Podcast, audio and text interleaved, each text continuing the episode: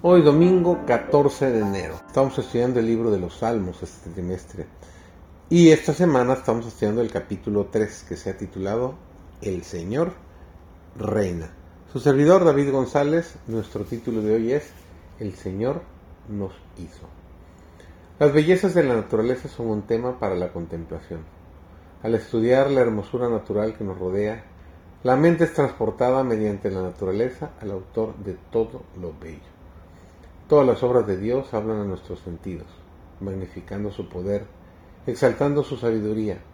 Cada cosa creada tiene en ella encantos que interesan al Hijo de Dios y moldean su gusto para considerar estas evidencias preciosas del amor de Dios por encima de las obras de la habilidad humana. El profeta, en palabras de resplandeciente fervor, magnifica a Dios en sus obras creadas. Nos dice Salmo el capítulo 8, los versículos 3 y 4, Cuando veo tus cielos, obra de tus dedos, la luna y las estrellas que tú formaste, digo, ¿qué es el hombre para que tengas de él memoria? Y el Hijo del Hombre para que lo visites. Oh Jehová, Señor nuestro, cuán grande es tu nombre en toda la tierra. Te alabaré, oh Jehová, con todo mi corazón.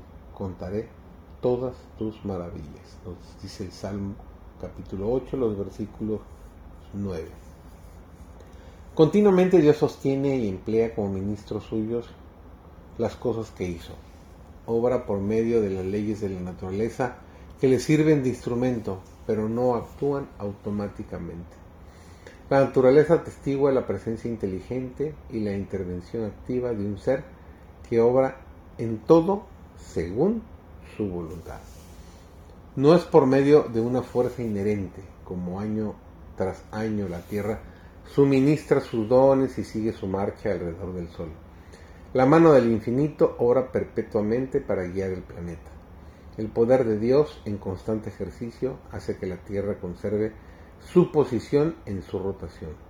Es Dios quien dispone que el Sol salga y se levante en los cielos es Dios quien abre las ventanas de los cielos y da la lluvia. Por medio de los agentes naturales, Dios trabaja, día tras día, hora tras hora y a cada momento, para conservarnos vivos, para levantarnos y restaurarnos. En cuanto alguna parte del cuerpo sufre perjuicio, empieza el proceso de curación. Los agentes naturales son puestos a trabajar para restablecer la salud pero el poder que obra por medio de estos agentes es el poder de Dios. Todo poder capaz de dar vida procede de Él. Cuando alguien se repone de su enfermedad, es Dios quien lo sana. La enfermedad, el padecimiento y la muerte son obra de un poder enemigo. Satanás destruye. Dios restaura. Se aprende una gran lección cuando entendemos nuestra relación con Dios y su relación con nosotros. Somos responsables ante Dios porque derivamos nuestra vida de Él. No la obtenemos de la humanidad, sino solo de Dios. Somos suyos por la creación y por la redención.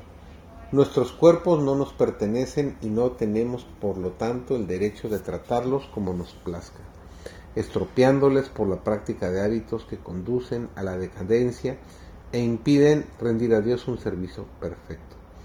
Nuestras vidas y todas nuestras facultades le pertenecen. Él cuida de nosotros cada momento. Él mantiene en acción toda la maquinaria viviente.